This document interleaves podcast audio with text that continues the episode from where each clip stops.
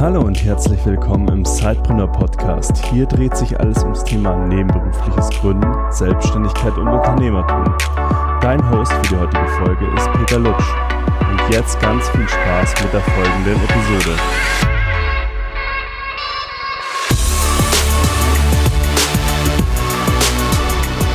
Herzlich willkommen zu einer neuen Episode des Sidepreneur Podcasts. Ich habe heute Nick Bin zu Gast.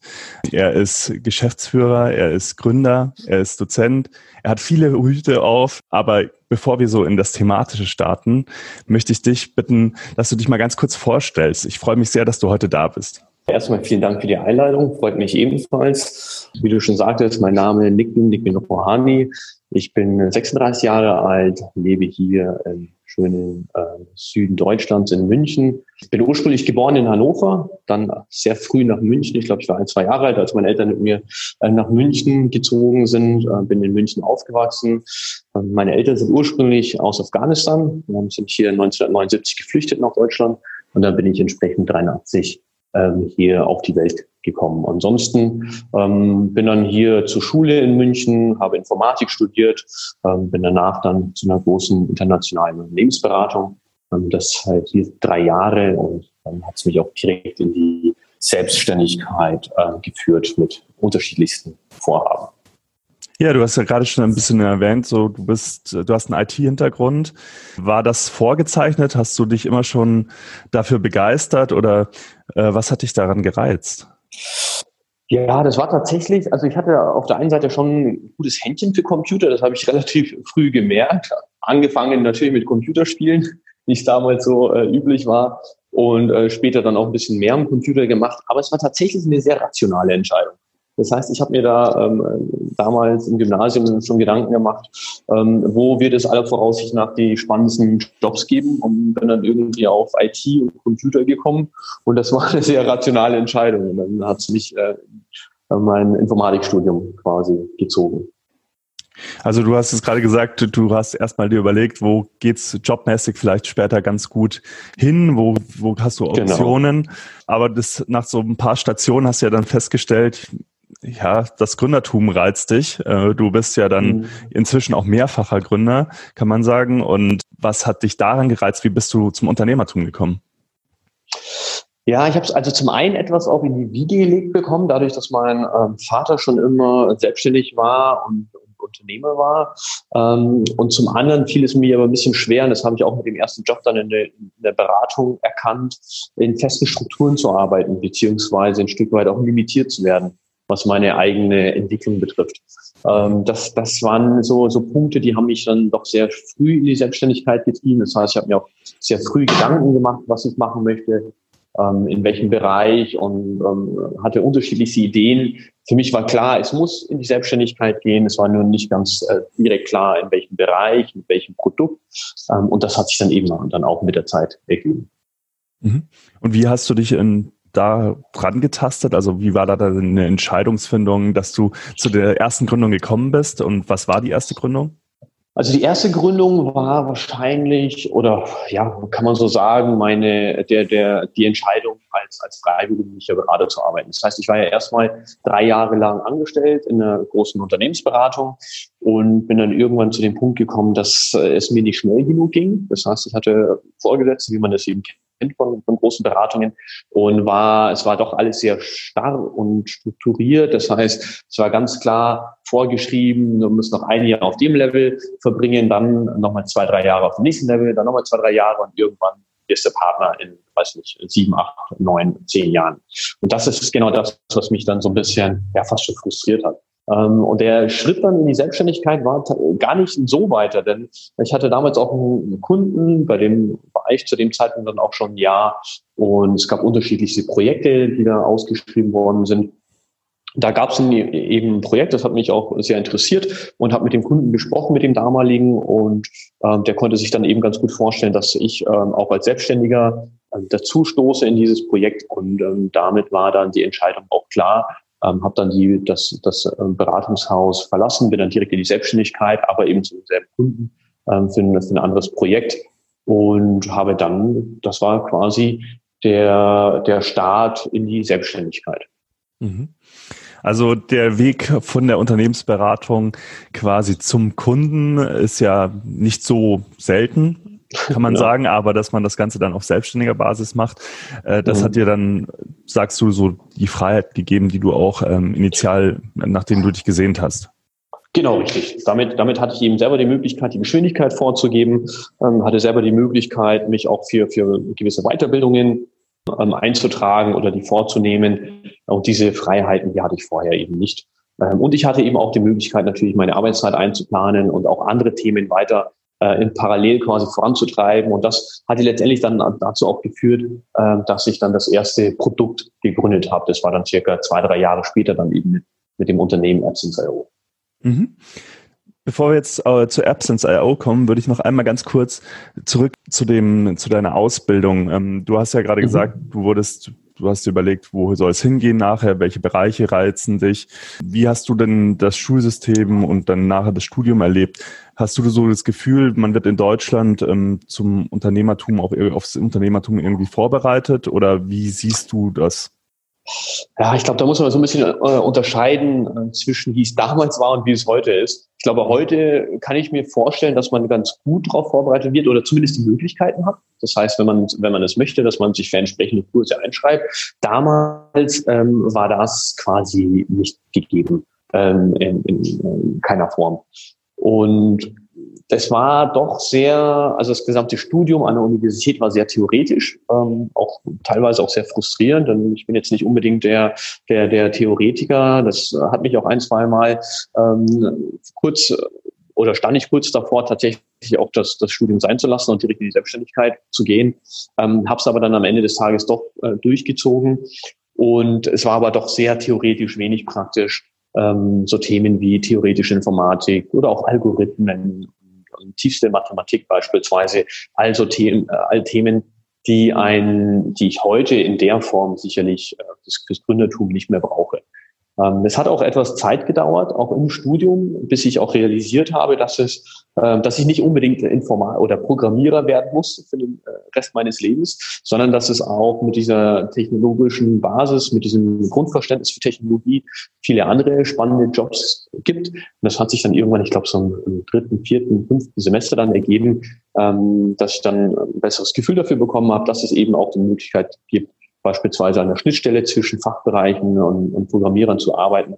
Und da habe ich mich dann auch äh, zunehmend wohl gefühlt und das war dann letztendlich auch der Grund, weshalb ich direkt in die Beratung gegangen bin und eben nicht ähm, beispielsweise als Programmierer angefangen habe. Das, äh, ich habe es relativ früh gemerkt, dass ich sag mal, der klassische Programmiererjob ist der nicht das Richtige für mich gewesen wäre.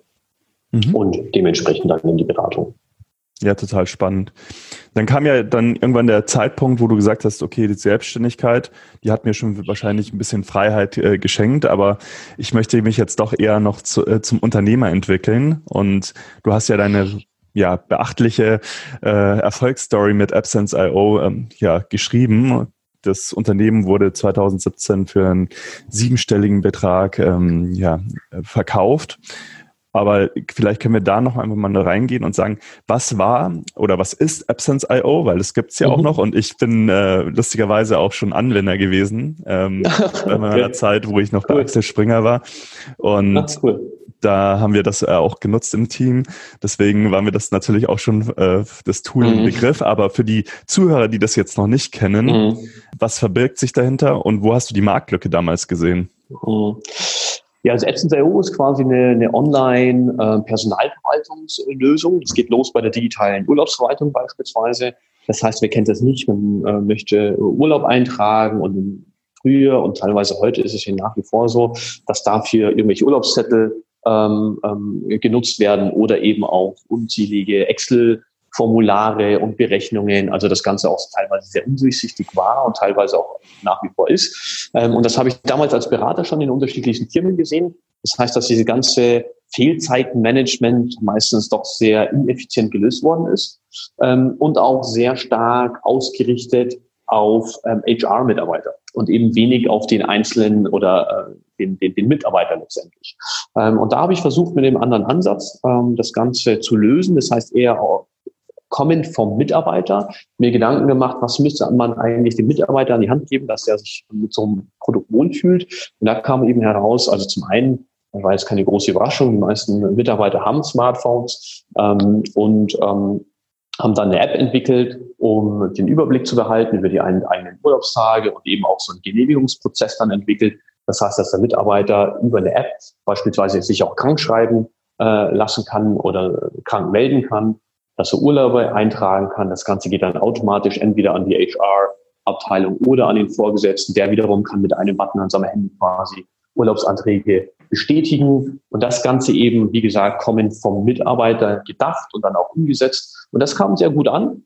Es war auch sehr spannend zu beobachten, ähm, dass dieses Produkt teilweise in den Unternehmen weniger von oben nach unten quasi platziert worden ist, also von der HR-Abteilung oder vom Management, sondern sehr oft der Mitarbeiter quasi auf die HR zugegangen ist und meinte, hier, äh, ich habe von einem anderen ähm, Freund oder Bekannten von mir gehört, die haben dieses Produkt im Einsatz ähm, und das vereinfacht vieles, wollen wir das nicht vielleicht auch bei uns einsetzen. Das ist das, ganz witzig, dass du das so sagst, weil äh, ich kann das genau diesen Punkt bestätigen. Ähm, wir waren in, äh, die letzten Jahre in einem Corporate Startup bei Axel Springer unterwegs und mhm. ähm, die Kernorganisation hatte das Tool nicht genutzt ähm, und wir hatten mhm. gesagt, wir hatten es dann für uns entdeckt, weil es wirklich mit den mit den vielen äh, Teammitgliedern, die dann äh, überall immer verstreut gewesen war, einfach super äh, war in der Anwendung, einfach einen mhm. Überblick zu behalten. Und ja, dann später wurde das auch in der Kernorganisation in unserem Mutterunternehmen dann eingesetzt. Ähm, und das ja, ist genau super. genau der Punkt, wie du das mhm. gerade beschreibst, dass es eigentlich von unten nach oben kommuniziert wurde und eingesetzt wurde. Quasi das trojanische Pferd. Ja. in große Organisationen, ja, richtig. Okay, und die Marktlücke habt ihr dann vor allem in dem Mobile-Einsatz gesehen oder vor allem bei kleinen Unternehmen, denn äh, zu dem Zeitpunkt ähm, war das eben so, äh, typische HR-Lösungen waren bereits im Einsatz, aber in größeren Unternehmen, das heißt für 500, 600 Mitarbeiter plus Unternehmen. Und die kleinen Unternehmen, ähm, kleineren Unternehmen, ich sag mal von 10, 20 Mitarbeitern bis 200, 300 Mitarbeiter, die hatten äh, zu dem Zeitpunkt ähm, nach wie vor eben überwiegend Excel-Listen im Einsatz oder eben Papierformulare. Also wir haben teilweise, wir, wir haben damals auch einen Kunden mit dazu gewonnen, der hatte über 1000 Mitarbeiter und da lief alles komplett über Papierformulare. Was dazu geführt hat, dass es, es gab ein Riesenchaos. Es hat dazu, dazu, geführt, dass Mitarbeiter mehr Urlaub genommen äh, haben, als sie eigentlich zustanden, weil diese Papierformulare dann teilweise auch verloren gegangen sind. Ähm, also ein riesen, riesen Chaos. Und das war ähm, zu dem Zeitpunkt zumindest nach wie vor sehr oft ähm, die Realität, in, vor allem in kleineren Unternehmen. Ähm, und das haben wir erkannt und dann haben wir da eben ein Tool entwickelt, um genau diese Nische ähm, abzudecken und das hat dann äh, ja soweit ganz gut auch funktioniert. Mhm. Nimm uns da noch mal ein bisschen auf die Reise mit. Äh, ihr habt ja relativ zügig, also von der Gründung zum Exit, eine relativ schnelle Erfolgsstory geschrieben. Mhm. Ähm, und ich kann mir vorstellen, dass das auch mit einigen Herausforderungen bezüglich zum Beispiel Wachstum ähm, ja mit einhergegangen ist. Äh, wie hast du diese Jahre erlebt? Ist es nur von mhm. außen so eine schnelle Entwicklungsphase gewesen oder hast du für dich subjektiv das gar nicht so empfunden? Ich habe es tatsächlich, also subjektiv betrachtet, habe ich es nicht so schnell als nicht so schnell empfunden. Lag sicherlich vor allem daran, dass ich Alleingründer war ähm, und mhm. Alleinunternehmer. Und das würde ich so in der Form wahrscheinlich auch nicht nochmal machen. Ähm, denn es war doch sehr, sehr anstrengend. Das heißt, die drei Jahre kamen mir etwas länger vor, mhm. ähm, als, als jetzt beispielsweise mit einem sehr komplementär aufgestellten Team. Dann äh, kann man so ein Unternehmen auch über mehrere Jahre bis zu zehn oder sogar noch länger ähm, sicherlich sehr gut ähm, nach vorne treiben. Ich war nach den drei Jahren an dem Punkt, an dem ich mich letztendlich entscheiden musste. Ähm, also wir haben es ja äh, das gesamte Unternehmen sogenannt gebootstrapped, was so viel heißt wie wir hatten keine externen ähm, Investoren mit an Bord. Und nach drei Jahren waren wir an einem Punkt, an dem das Unternehmen gut gewachsen ist. Wir waren zu dem Zeitpunkt auch schon profitabel. Wir haben es also sehr ähm, effizient und sehr lean aufgebaut, das Unternehmen, und standen dann vor der Entscheidung, wollen wir jetzt externe Investoren mit reinholen oder eben, und das ähm, war dann die zweite Option mit Shore quasi. Ähm, Shore war zu dem Zeitpunkt ein Kunde von Essence.io und, und die, die fanden das Produkt sehr spannend, die fanden unseren Vertriebsansatz sehr spannend. Und das war dann eben die zweite Option, das Unternehmen dann an, an Short zu verkaufen. Und ich habe mich dann für Letzteres entschieden, äh, wie ja, bekannt ist. Und das lag aber vor allem daran, dass ich gesagt habe, die letzten drei Jahre waren doch sehr anstrengend als äh, Alleingründer. Und ähm, es wäre auch spannend, jetzt im nächsten Schritt in so einem größeren Konstrukt ähm, auf einem größeren Grad zu drehen, ähm, als jetzt quasi jetzt nochmal Investoren reinzuholen, das äh, Management nochmal aufzubauen und quasi nochmal ähm, das ähm, AdSense.io alleine quasi zu skalieren. Mhm. Das war ja dann im Jahr 2017, ähm, mhm. haben wir ja gerade schon gesagt, äh, da gab es dann den Exit an Shore und äh, du bist dann wiederum wahrscheinlich einen nicht so gewöhnlichen Weg gegangen. Also man kennt es ja ganz oft, dass der Gründer dann in dem eigentlichen Unternehmen noch ein bisschen an Bord bleibt, die, mhm. die Prozesse übergibt, äh, in den nächsten zwei, drei Jahren das noch ein bisschen mitbegleitet. Äh, bei mhm. dir war es ja so, du bist zwar auch noch äh, Geschäftsführer von Absence.io, aber du bist ja dann auch in die Kernorganisation mit reingegangen. Ähm, zunächst als äh, CMO und heute mhm. bist du ja auch äh, CEO von Shore. Wie kam es dazu? Also das ist schon wieder so eine, so eine Wendung, die, glaube ich, ganz spannend ist für unsere Zuhörer. Ja, absolut. Das war auch so nicht geplant. Ich hatte tatsächlich geplant, da erstmal als CMO reinzugehen und ich habe dann initial auch ein Projekt ähm, ähm, bekommen. Das war ein Querschnittsprojekt und ähm, Ziel dieses Projekts war, das gesamte Unternehmen, also Shore quasi zu transformieren. Transformieren von einer ursprünglich sehr, sehr vertriebsintensiven äh, und auch teuren ähm, ähm, Struktur hin zu einer sehr effizienten und eher produkt- und inbound getriebenen Struktur hin zu transformieren. Das war so der Job. Das heißt, es war neben dem, äh, neben der Rolle des CMOs hatte ich eben noch diesen Querschnittsjob, der durchzog sich dann auch durchs äh, gesamte Unternehmen eigentlich. Ähm, und das habe ich entsprechend dann vorangetrieben. Das hat sicherlich zwei Jahre gedauert, dieses gesamte Projekt. Und war am Ende des Tages aber ähm, erfolgreich, hat gut funktioniert und stand dann eben letztes Jahr vor dem Punkt, dass diese Transformation mehr oder weniger abgeschlossen war und ich mir quasi Gedanken machen musste, was möchte ich als nächstes tun, wie geht es jetzt für mich persönlich auch weiter. Ursprünglich geplant waren tatsächlich auch nur zwei Jahre, ähm, um Absence.io hier in die Organisationsstruktur zu überführen, zu, zu begleiten, zu unterstützen und dann eben auch wieder ähm, rauszugehen aus dem Unternehmen, mich gegebenenfalls neuen Themen zu widmen. Aber wie man eben ja jetzt äh, weiß, bin nach wie vor an Bord und eben jetzt in der Rolle des CEOs. Wie hat sich das ergeben? Es hat sich dadurch ergeben, dass ähm, der oder die vorherigen Gründer dann aus persönlichen Gründen entschlossen haben, das Unternehmen zu verlassen. Und ähm, die Transformation war aber soweit sehr erfolgreich. Kam das Angebot seitens der Investoren, ob ich nicht auch das Unternehmen in die nächste Phase quasi wieder in eine Wachstumsphase auch wieder begleiten möchte. Und das fand ich sehr spannend, denn die letzten oder die zwei Jahre davor, die waren ja erstmal, ich sag mal, knüppelharte Arbeit, diese Transformation, wie man mhm. sich vorstellen kann. Und ähm, wieso dann nicht auch die, die Früchte ernten, ähm, habe ich mir gedacht. Und Wachstum, ein, ein Wachstumsszenario voranzutreiben, macht natürlich sehr viel mehr Spaß, als so eine Transformation ähm, durchzuführen. Und habe dann ähm, ein ganz, gut, ein ganz gutes Konstrukt gefunden mit den Investoren. Da haben wir entschlossen, oder habe ich für mich entschlossen, dass ich auch die nächste sehr spannende Phase hier im Unternehmen äh, vorantreiben möchte. Mhm. Bevor wir jetzt äh, nochmal auf diese äh, Phase der Transformation eingehen, vielleicht gibst du nur ganz kurz unseren Hörern auch nochmal einen Überblick, was Shore eigentlich ist, weil wir haben das, das namentlich natürlich genannt, aber es ist ja auch nochmal ganz Klar. spannend zu sehen, was das Unternehmen eigentlich macht. Mhm, sehr gerne. Also Shore ist quasi eine, ja, wie sagt man so schön, All-in-One-Lösung, also quasi eine sehr ganzheitliche Lösung, ähm, hauptsächlich für Kleinstunternehmen ähm, und vor allem Dienstleister. Und äh, gehören, gehören dazu ähm, Beauty-Studios beispielsweise, Friseurstudios, aber auch Fitnesstrainer, teilweise auch Retail, so etwas wie ein, ein, ein Brautmodengeschäft beispielsweise. Und was macht das Produkt? Das ist geht los bei einer Online-Terminbuchungslösung. Das heißt, wir geben beispielsweise einem Friseur die Software an die, äh, an die Hand und dadurch ist dieser Friseur dann auch online buchbar ähm, mit einem Online-Kalender.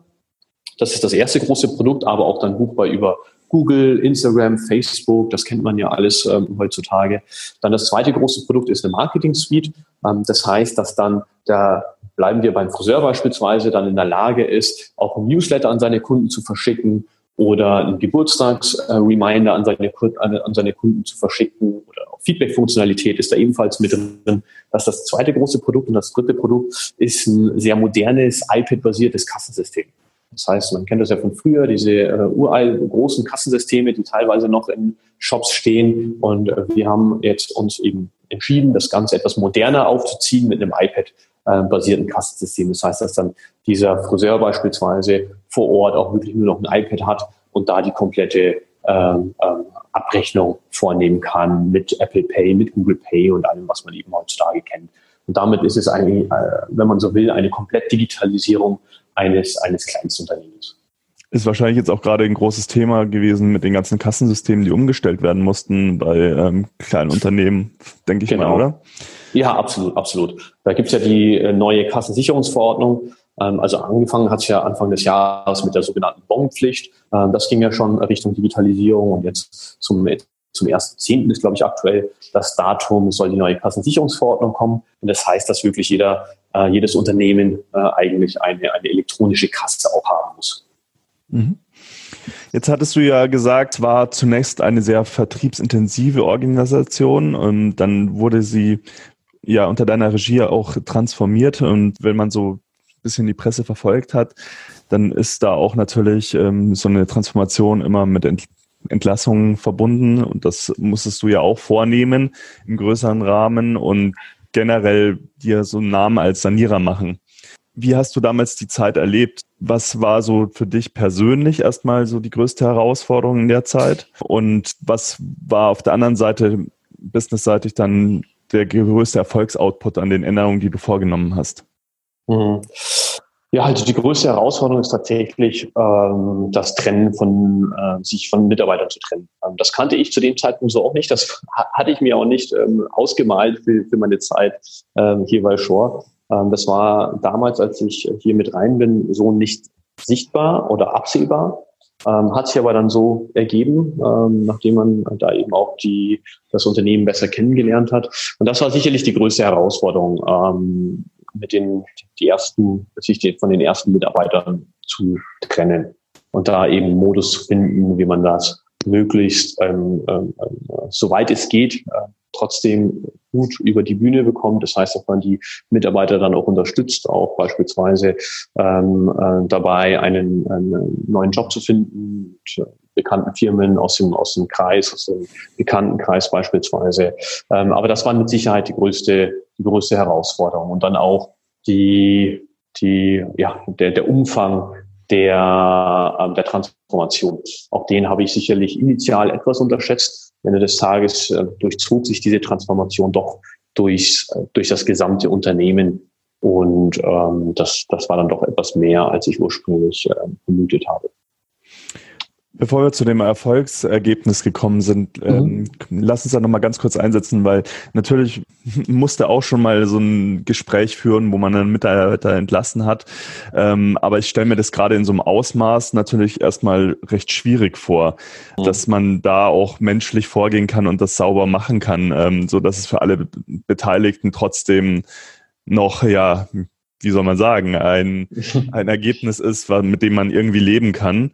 Was war da dein Ansatz? Wie hast du, ähm, wie bist du da vorgegangen, um das möglichst ja, gut äh, über ja. die Bühne zu bringen, sagen wir mal so? Also zum einen muss man sagen, dass ähm, Großteil der, der Abgänge noch ähm, während der Anfangszeit, als ich hier angefangen habe, ähm, durchgeführt worden sind. Das heißt, da war ich nur äh, anfangs erstmal recht passiv, denn ähm, war zu dem Zeitpunkt ja auch noch nicht in der Geschäftsführung. Das heißt, wir hatten zu dem Zeitpunkt noch zwei Personen in der Geschäftsführung, mhm. ähm, die das dann alles quasi angetriggert haben und auch noch durchgeführt haben. Und ähm, umso länger ich im Unternehmen war, umso mehr ähm, äh, musste ich diesen, diesen, diesen Job quasi übernehmen. Ähm, und ja, der Ansatz war letztendlich ähm, zu versuchen, ähm, den Mitarbeitern auch, also zum einen, sehr oft ist es ja gut zusprechen und ihnen klarzumachen, dass es ein Leben auch danach gibt. Und ähm, denn sehr oft ist es da doch sehr emotional, aber rein rational betrachtet. Ähm, für die meisten Mitarbeiter ähm, war es mit Sicherheit auch ein sehr guter Schritt. Ähm, hin in, ein, in eine neue Unternehmensstruktur, um dann auch nochmal weiter zu wachsen. Und ähm, ich denke, das, das war sicherlich sehr wichtig, das auf der emotionalen Ebene ähm, Mitarbeitern auch noch einmal zu, zu erklären und zum anderen aber dann auch unterstützen, wo es eben möglich ist. Und, äh, ich bin ja jetzt sehr tief verwurzelt hier in München, habe ja soweit auch ein ganz gutes Netzwerk und äh, wenn da gute Mitarbeiter waren, die ich ähm, guten Gewissens weiterempfehlen konnte, dann habe ich das natürlich auch sehr gerne, sehr gerne getan. Und wie gesagt, in, in ziemlich allen Fällen die ich gerade so, die mir gerade so in Erinnerung geblieben sind, ähm, ging es oder geht es jetzt den Mitarbeitern ähm, nachher besser als, als, als damals eben vorher. Jetzt besteht natürlich eine Transformation nicht nur äh, im Bereich Personal, sondern ihr habt ja in verschiedenen Stellschrauben bestimmt gedreht ähm, und habt das ja auch sehr erfolgreich gedreht. Was würdest du sagen, was sind so die größten Erfolgsfaktoren gewesen, dass das Unternehmen jetzt so aufgestellt ist, wie es heute steht? Mhm. Ja, ich denke, das Allerwichtigste war, ähm, den Fokus zu schärfen. Ähm, zu dem Zeitpunkt, jetzt noch vor drei Jahren, war die Vision, eine Softwarelösung zu bauen für unterschiedlichste Branchen, aber auch unterschiedlichste Märkte. Und das ist ähm, vor allem, wenn man ein Produkt baut, ähm, wenn man da weiß, wie dass diese, diese Komplexität wächst exponentiell, exponentiell quasi mit, mit, den, mit den Märkten und dann auch in den unterschiedlichen Branchen. Ähm, aus, aufgrund dessen war für uns auch der Ansatz ganz am Anfang direkt erstmal den Fokus zu schärfen. Das heißt, wir haben uns die Bestandskundenbasis äh, sehr genau angesehen, wir haben mit den Kunden gesprochen, wir haben uns die Potenziale im Markt ähm, angesehen und dann eben auch ganz klar entschieden, das ist jetzt erstmal der Fokus für uns für die nächsten Jahre, sowohl geografisch betrachtet als auch branchenseitig. Ähm, und das war mit Sicherheit die wichtigste Entscheidung und alles andere kam dann quasi automatisch danach. Das heißt, dass man sich dann mit den jeweiligen Kunden aus diesen Fokussegmenten ähm, zusammensetzt und besser, besseres Gefühl bekommt für deren, für deren Wünsche, für deren Anforderungen, für deren Gefühle, auch wenn sie mit dem Produkt ähm, ähm interagieren. Und basierend auf diesem Kundenfeedback haben wir dann letztendlich das Produkt ähm, weiterentwickelt. Das ist mit Sicherheit, davon äh, bin ich persönlich auch überzeugt, dass letztendlich ähm, für, für nachhaltiges, gesundes Wachstum ist das Produkt das Herzstück und das äh, muss überzeugend sein. Ähm, und das hat dann am Ende des Tages auch funktioniert. Und ansonsten parallel haben wir uns natürlich schon Gedanken gemacht, ähm, wie wir uns ähm, vertriebsseitig jetzt in dieser neuen Welt aufstellen. Und da kam natürlich zugute, dass, ähm, dass ich innerhalb von AppSense da schon diverse Erfahrungen sammeln konnte, wie man so ein, so, eine, so ein, so ein Geschäftsmodell auch ähm, sehr effizient inbound getrieben äh, aufbauen kann. Sicherlich auf einem anderen etwas kleineren Niveau als jetzt Shore mit der Unternehmensgröße. Aber die Grundkonzepte, die Grundkonstrukte bleiben gleich und können auch in größeren Unternehmen ähm, angewandt, äh, angewendet werden. Und das haben wir letztendlich dann auch getan. Und genau, das hat dann soweit auch äh, glücklicherweise sehr gut funktioniert. Du hast ja eingangs gesagt, dass äh, ihr euch ja in einem Markt bewegt, der mit vielen kleinteiligen Akteuren versehen ist. Also eure Zielgruppe ist zum Beispiel ein Friseur, der, mhm. ja, äh, das, äh, davon gibt es ja hundert, hunderte, tausende ähm, verschiedene Unternehmen in dieser Größe. Und es ist ja nicht, nicht vielen Akteuren gelungen, auf Unternehmensseite die diese Zielgruppe haben, auch damit Erfolg zu haben. Und jetzt ähm, habe ich natürlich durch meinen Marketing-Background, äh, finde ich das natürlich besonders spannend herauszufinden, was da euer Ansatz war, diesen kleinteiligen Markt irgendwie für euch zu gewinnen. Du hast ja jetzt schon ein bisschen so ein Buzzword gesagt, äh, Inbound-Marketing äh, mhm. zu betreiben, aber vielleicht kannst du uns da einfach nochmal mitnehmen und sagen, okay, wie seid ihr diesen Markt angegangen? Ja, also es sind, glaube ich, zwei Hauptaspekte, ähm, die da wichtig sind. Das eine ist, wie bekomme ich möglichst viele Interessenten, also quasi Stichwort Lead-Generierung. Ähm, da kann man marketingseitig sicherlich sehr viel machen, wie beispielsweise ähm, äh, Social, Social Media nutzen für, für auf der einen Seite Anzeigen, auf der anderen Seite aber auch für eigenen Inhalt quasi. Ähm, da gibt es natürlich auch andere Möglichkeiten über Google und äh, oder Content Marketing. Das heißt, dass wir sehr viel äh, spannenden Input liefern für unsere Zielgruppe, die dann diesen äh, Input dann auch konsumieren und dann idealerweise auf unsere Brand aufmerksam werden, auf unsere Website landen und dann eben ihr Interesse bekunden in Form von beispielsweise einer Registrierung bei uns oder dass sie sich irgendwie Inhalte, Content runterladen und dann ihre E-Mail-Adresse hinterlegen. Das sind alles Möglichkeiten, wie man an ähm, Interessenten zumindest kommt.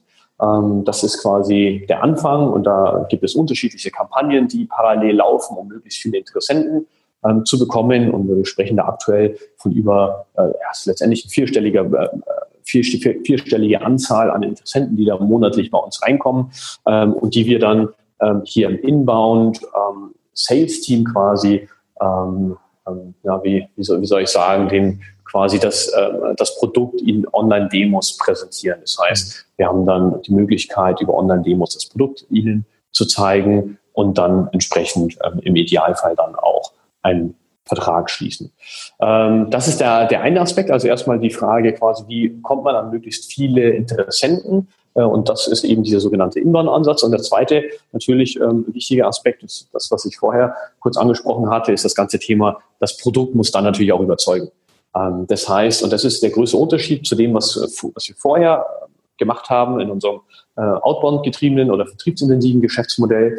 Ähm, denn vorher war es ja so, da war der Vertriebler, der, der, der, der Verkaufsmitarbeiter quasi beim Kunden vor Ort und da ist es immer mal noch einfacher, sage ich mal, einen Kunden dazu zu bewegen, einen Vertrag zu unterschreiben, selbst wenn das Produkt vielleicht nicht ähm, zu 100 Prozent passt. Das ist in einem inbound-getriebenen Ansatz natürlich ein Stück weit anders. Das heißt, ähm, da hat der Kunde auch die Möglichkeiten, die soll er ja auch haben, ähm, das Produkt sich genauer anzuschauen. Dann testet er das Produkt vielleicht auch ein, zwei Wochen. Und das ist genau der Punkt, an dem das Produkt überzeugen muss. Und deswegen ist dieser zweite Aspekt an der Stelle auch so wichtig. Und wenn diese ähm, ähm, zwei Themen ineinander greifen, das funktioniert äh, wie Zahnräder, Zahnräder, die ineinander, ineinander greifen, dann kann so ein, so, ein, so ein Vertriebsmodell auch erfolgreich sein. Ein ganz entscheidender Faktor dieses Vertriebsmodells stellt ja dann auch diese Testphase ähm, wahrscheinlich dar. Und äh, mhm. wenn es zur finalen Entscheidung kommt, ist das Tool jetzt für mich geeignet? Äh, wie unterstützt ihr da den, diesen Onboarding-Prozess, um dem Kunden das auch möglichst schnell nahe zu bringen, wie das Ganze funktioniert, damit, äh, damit er auch möglichst sozusagen bei der Stange gehalten wird und dann in den mhm. Zeitplan wechselt sozusagen? Ja. Also wir haben, wir haben da zwei Stufen. Die erste Stufe ist, ähm, dieser, dieser Testzeitraum, das, äh, da gehört quasi dieser Interessent oder wird dieser Interessent ähm, supported von unseren Sales-Mitarbeitern. Das heißt, unsere Sales-Mitarbeiter unterstützen den Interessenten dabei, den Account aufzusetzen, ähm, erklären auch die Funktionalitäten, die wir, die wir haben. Und in dem Moment, in dem sich ein Interessent dazu entscheidet, tatsächlich dann auch Kunde zu werden, landet dieser Interessent bei uns im sogenannten Success-Team. Das heißt, da haben wir dann auch nochmal Mitarbeiter, die diesen Interessenten oder den Kunden dann zu dem Zeitpunkt dann ähm, quasi unterstützen dabei, seinen Account auch voll einzurichten und dann eben auch erfolgreich mit der Software arbeiten zu können. Ähm, und das sind diese zwei Lebensphasen. Dann gibt es noch eine dritte, das ist dann der Bereich Kundensupport. Und da kommen die, die Kunden oder, oder kommen die Kunden quasi raus in dem Moment, in dem sie bereits erfolgreich geonboardet worden sind, aber vielleicht im Zuge der Vertragslaufzeit in den nächsten ein, zwei, drei Jahren punktuell mal Fragen haben, dann landen sie bei uns im Kundensupport. Mhm. Aber das kann man sich trotzdem noch so vorstellen, dass das Onboarding dann durch reale Personen stattfindet, weil du ja, hast ja gerade so gesagt, mhm. irgendwie es sind 4000 Anfragen im Monat. Ich kann mir dann vorstellen, mhm. dass das äh, natürlich jetzt nicht alles Kunden werden, aber äh, mhm. es natürlich schon erheblich viele äh, mhm. Personen benötigt werden, um dieses Onboarding dann durchzuführen. Genau, richtig. Also persönliches Onboarding ist sehr wichtig, aber es kann natürlich nicht alles komplett zu 100 Prozent ähm, persönlich erfolgen. Das heißt, wir haben schon versucht, ähm, da kommt das Produkt auch wieder ins Spiel, zum einen das Produkt sehr einfach zu, zu aufzubauen. Das heißt, es ist an vielen Stellen selbsterklärend und zum anderen haben wir auch so eine Art Onboarding automatisierten Onboarding-Flow. Das heißt, wir haben etwas entwickelt, worüber äh, man ähm, den, den, den Interessenten durch die, die Software quasi äh, lotsen kann, und ähm, dadurch dann auch Fragen schon mal vorab quasi beantwortet werden. Das reduziert natürlich den, den Aufwand bei uns im Onboarding ähm, signifikant. Ja, super spannend. Du hast ja sehr viele Hüte auf. Natürlich ist dein Hauptfokus wahrscheinlich jetzt gerade auf Shore, aber du hast ja trotzdem, wie wir eingangs festgestellt haben, du bist ähm, du bist Gründer gewesen zumindestens und du bist CEO, du bist doppelter CEO sozusagen, äh, du bist auch als Dozent tätig und als Investor. Wie kriegst du das alles unter einen Hut? Gibt es da irgendwie so Tipps, die du unseren Hörern mit auf den Weg geben kannst? Gibt es irgendwelche Tools, die du nutzt, die dir das einfacher machen? Wie organisierst du dich da? Hm. Also mein ganz klarer Hauptfokus ist Shore. Das muss man an der Stelle schon äh, sagen. Das heißt, ähm, ich äh, beschäftige mich hauptsächlich mit Shore, bin zwar auch, äh, wie du schon angesprochen hast, als Investor und Gastdozent tätig. Äh, das ist, läuft aber ein Stück weit nebenher. Das heißt, äh, vor allem das Thema Gastdozent Ähm, das mache ich hin und wieder mal punktuell, ähm, einfach um auch ein bisschen rauszukommen. Aber der Hauptfokus ist und bleibt äh, zu jeder Zeit äh, Shore. Ähm, was mache ich ansonsten, um ein bisschen strukturierter durch den Tag zu kommen? Also generell, ich glaube, das Thema Struktur ist an der Stelle ganz wichtig. Es gibt sicherlich auch ein, zwei Tools. Ich nutze beispielsweise oder fange gerade an, das Tool OmniFocus zu, zu nutzen. Ähm, letztendlich ist es auch wieder eine von vielen äh, To-Do-Listen. Ähm, aber ansonsten, was mir sehr wichtig ist, ist tatsächlich ein gesunder Schlaf. Ähm, ich brauche meine sieben Stunden Schlaf und äh, dann funktioniere ich auch ganz gut ähm, durch, durch den Tag quasi. Äh, versuche etwas früher aufzustehen, um dann eben mehr ähm, auch zu schaffen, etwas Sport zu treiben und vor, bevor ich in die Arbeit gehe, damit ich hinten raus dann auch wieder etwas mehr Zeit habe, äh, abends nach der Arbeit. Ähm, ansonsten versuche ich mindestens einen Tag die Woche mir auch freizunehmen. Das ist meistens der Samstag. Ähm, sonntags finde ich eigentlich immer ganz ähm, angenehm, um E-Mails abzuarbeiten. Ähm, aber es, es gibt da, glaube ich, nicht die Zauberformel, ähm, ähm, um, um äh, mit äh, so vielen Hüten äh, auszukommen. Ich glaube, es äh, funktioniert auch nicht, wenn jetzt alles gleich wichtig wäre. Ähm, deswegen ist äh, klarer Hauptfokus ist Shore und bleibt Shore. Und die anderen Themen, die laufen so nebenher in meiner Freizeit letztendlich. Also können wir so festhalten, äh, Fokus, Schlaf und ja. Ähm, ja, auch sich mal eine Ruhepause zu gönnen zwischendrin. Genau, richtig, ja. ja. Genau. Ja. Es haben dich ja sicherlich auch Ressourcen auf deinem Weg ähm, naja, auf deinem unternehmerischen Weg und vielleicht auch davor schon geprägt. Ähm, das können jetzt zum Beispiel Bücher sein, es können Videos sein, es können vielleicht ein Mentor sein äh, oder eine Veranstaltung. Ähm, Gab es da so irgendwelche Ressourcen, die dir so ja, präsent sind, auch heute noch, mhm. die vielleicht irgendwie eine Entscheidung auch bei dir beeinflusst haben in deinem Werdegang? Ja, ich muss gerade mal überlegen. Also Bücher tatsächlich bin ich jetzt nicht der, der, der große Bücherwurm. Ich habe, ähm, was ist in Erinnerung geblieben? Lustigerweise ähm, eines der äh, damals äh, spannendsten Bücher, die mich auch so ein bisschen geprägt haben, war, äh, wie hieß es nochmal von Tim Ferriss? Tim Ferriss, die Four Hour, die vier Stunden Woche war es genau richtig, die vier Stunden Woche. Äh, das fand ich damals sehr spannend, ist jetzt natürlich auch schon ewig her, mhm. aber das ist irgendwie in Erinnerung geblieben. Ähm, darüber hinaus ähm, bin ich sehr auf den Geschmack von Podcasts gekommen. Da befinde ich mich auch jetzt gerade in einem. Ähm, aber das finde ich ähm, insofern sehr spannend, denn das läuft sehr gut nebenher. Das kann ich beim, beim Autofahren, kann ich äh, zuhören oder auch abends mal, früh morgens. Und man ist da doch sehr unabhängig und ähm, Bücher lesen ist dann doch doch sehr sehr zeitaufwendig. Das mache ich ganz gerne mal, wenn ich im Urlaub bin und da die die Ruhe weg habe und mich auch mal ein paar Stunden hinsetzen oder hinlegen kann, um was zu lesen. Aber ansonsten mache ich das eher selten. Und was Podcasts betrifft, ähm, finde ich den Intercom-Podcast beispielsweise, beispielsweise sehr spannend. Ähm, da höre ich äh, regelmäßig zu. Da geht es hauptsächlich um ähm, Software as a Service, um Tech, um Produkte, also alles letztendlich, wo ich mich auch so ein bisschen zu Hause fühle. Und da kommen auch immer mal spannende Sichtweisen auf unterschiedlichste Themen ähm, äh, rüber. Ähm, was Veranstaltungen betrifft, war ich in den letzten Jahren ähm, eher auf wenigen. Ich bin auch zugegebenermaßen kein großer Fan von Veranstaltungen. Ähm, ich glaube, Veranstaltungen können sehr hilfreich sein, wenn man genau weiß, was man, was man erwartet oder was man sucht und dann da quasi auch darauf hinarbeitet. Also angenommen, ich möchte mit bestimmten Investoren in Kontakt treten und ich weiß, dass sie da vor Ort sind oder potenziellen Partnern, dann kann es, denke ich, sehr hilfreich sein. Äh, bei vielen Veranstaltungen ähm, ist es, denke ich, eher schwierig.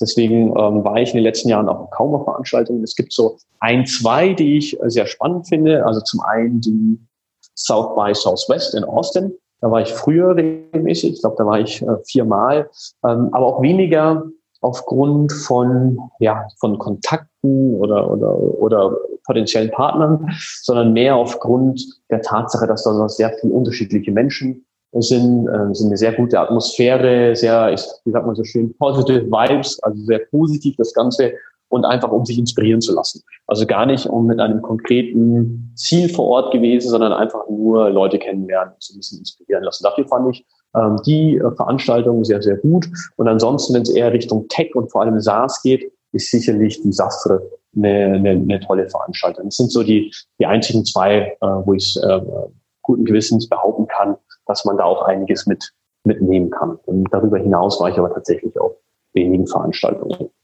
Mhm. Ja, super, aber das waren doch schon mal ganz spannende Tipps dabei. Wenn man jetzt Rückfragen hat, ähm, ja, zu Shore, äh, wenn man vielleicht eine Rückfrage an dich hat, äh, wo kann man äh, dich am besten und äh, Shore am besten im Netz finden? Ähm, mich persönlich am besten über LinkedIn, ähm, ansonsten gerne auch per E-Mail an info.rohani.de ähm, und Shore über ja letztendlich auf allen Social Media Kanälen äh, vertreten ebenfalls über LinkedIn und natürlich auch, äh, auch äh, über unsere Webseite. Gibt es sonst irgendwie einen Call to Action für unsere Hörer, den du gerne setzen würdest? Äh, sucht ihr vielleicht Mitarbeiter gerade? Gibt es irgendwie ein anderes Thema, was euch gerade umtreibt, äh, wo vielleicht unternehmerstenkende Angestellte willkommen sind? Ähm, dann hast du jetzt die Chance, da noch einen Call to Action zu setzen. ja, also klar, wir sind immer auf der Suche nach äh, spannenden, äh, guten Leuten. Es sind aktuell auch ähm, einige, die wir, ähm, einige offene Stellen, die wir haben, teilweise Programmierer, aber auch in anderen Bereichen, Business Development beispielsweise. Also sehr, sehr gerne meldet euch bei uns und wir freuen uns. Ja, klasse. Dann vielen Dank dir für deine Zeit heute. Äh, mir hat es riesig Spaß gemacht finde es immer ganz spannend, auch solche Geschichten zu hören, die so ein bisschen auf Umwegen sich so ergeben haben, wo es vielleicht nicht alles so ganz normal verlaufen ist und äh, trotzdem so tolle Geschichten rausgekommen sind wie bei deiner. Und ähm, ja, vielleicht gibt, ergibt sich ja irgendwann nochmal ein Anschlussgespräch. Mhm. mhm. Und in dem Sinne, danke fürs Zuhören heute und ja, bis zum nächsten Mal. Ja, auch äh, dir vielen Dank, war ein sehr angenehmes Gespräch und ich freue mich aufs nächste Mal.